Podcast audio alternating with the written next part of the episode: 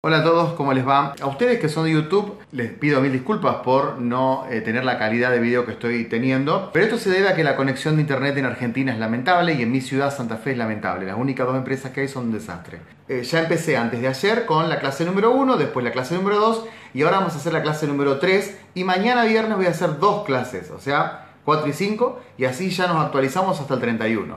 Cuando lleguemos al 31 vamos a tener hecho un curso de introducción a la filosofía. El tema de hoy es la verdad. Pero si no empezaste el curso, hace clic acá, directamente acá, acá. Hace clic ahí en la tarjeta y al hacer clic en la tarjeta directamente ya te va a comenzar de cero el curso. Pues en lo de hoy que vamos a hablar, vamos a hablar de la verdad. Por eso lo tengo a Borges acá. Primero y principal voy a decir una cosa sobre la verdad. Después voy a hablar de la historia de la verdad y por último voy a hablar de la posverdad.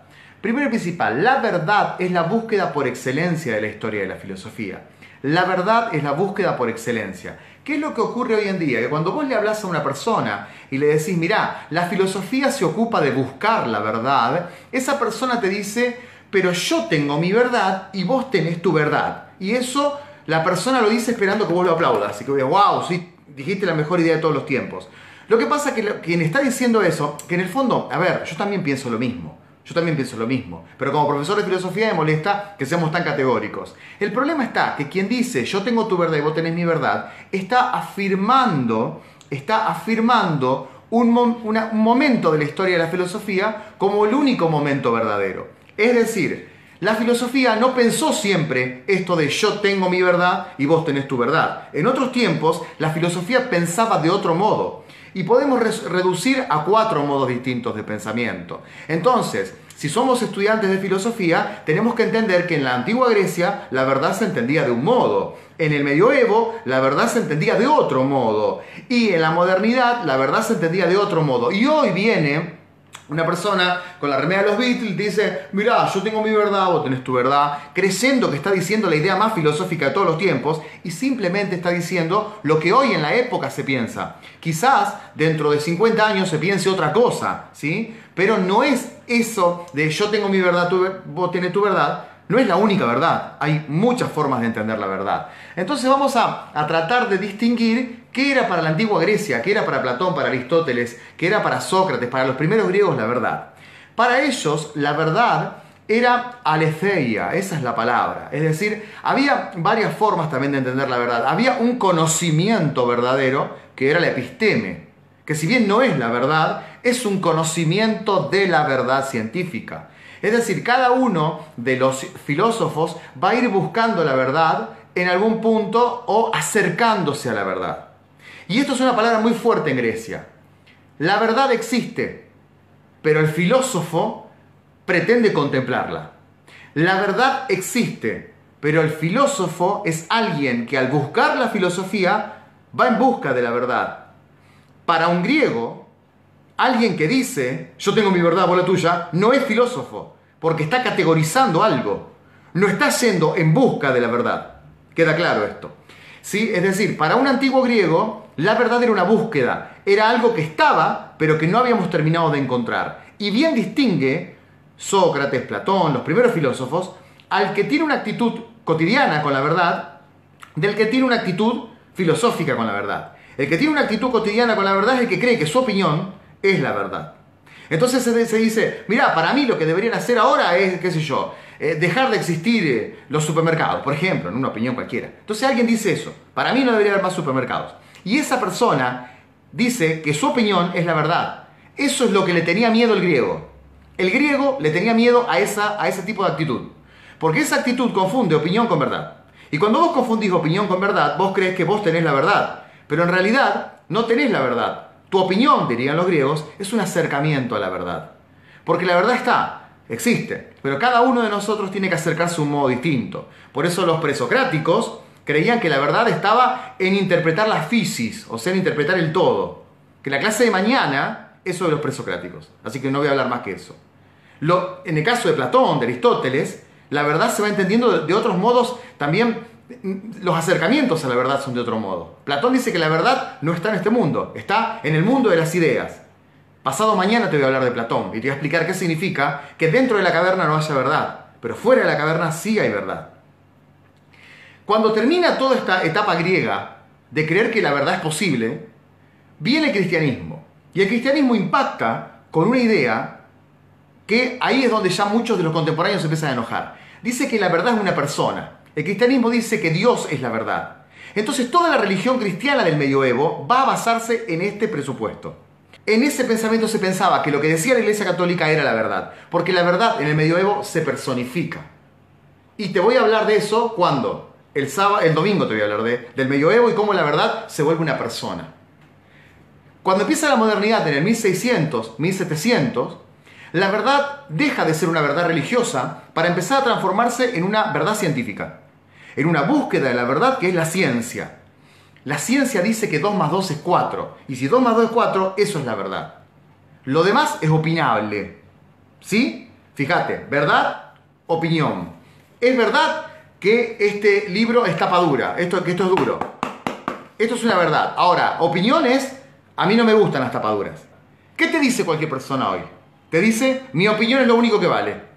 Volviendo al tema de la modernidad, 1600, 1700, tenés una etapa entonces donde se dice que la verdad, 2 más 2 es 4. La modernidad dice 4 más 4 es 8. Eso es la verdad. Pero la religión es opinable. El mejor sistema político es opinable. No como en el medioevo, que había un único sistema político bajado directamente por Dios. Y en la posmodernidad, que es hoy, que estamos viviendo hoy, tenemos el problema de la muerte de la verdad, porque vino Nietzsche en el medio. ¿Y qué nos dice Nietzsche? No existen la verdad, no existen hechos, no existe, o sea, no existe el hecho de que yo haya agarrado este libro. Existe la interpretación mía acerca del hecho de que yo haya agarrado este libro. Y después de Nietzsche se destruye todo. Por eso Nietzsche no es bueno leerlo de entrada, porque Nietzsche destruye todo. A Nietzsche hay que leerlo después de entender todo este proceso que yo te dije. Porque Nietzsche no es el primer filósofo con el que deberíamos empezar. Nietzsche nos dice entonces que no hay una verdad. Hay gente que cree que tiene la verdad. Hay gente que cree que está interpretando la verdad. Y que vos, que estás ahí, estás opinando sobre la verdad. Y yo que estoy acá estoy opinando sobre la verdad. Y nosotros dos vamos a competir a ver quién tiene la mejor opinión. ¿Y cuál se va a imponer? El que tiene más poder. Entonces en el siglo XX esa viene Michel Foucault. Y acá está, Michel Foucault a mí me encanta como filósofo. El problema es que ahora está muy de moda. Y cuando algo está de moda se impone como verdad y todos repetimos como loro lo que dice la moda. Pero es muy bueno Foucault. Dice, no existió nunca verdad en la historia de la humanidad. Esto que yo te dije de Grecia, de, de, los medievales, de los modernos. Dice Foucault, no existió nunca. Verdad. Lo que existió es un poderoso que dijo, loco, acá está mi verdad. Un poderoso que dijo, yo soy religioso y esta religión se impone. Entonces para Foucault hay una nivelación entre verdad y poder. El poder te habla siempre en nombre de la verdad. ¿Y cuál es el problema de que el poder te hable en nombre de la verdad? Que tarde o temprano te va a terminar agarrando con un, con un fundamento irrefutable y vos, vos vas a tener que girar alrededor de ese fundamento.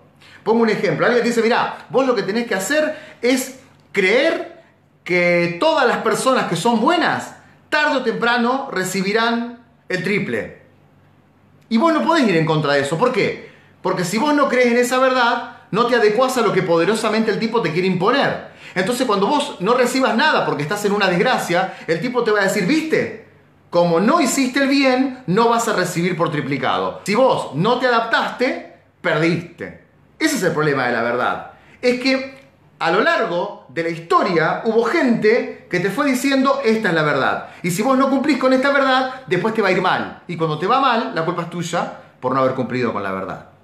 Y hoy estamos viviendo en la posverdad.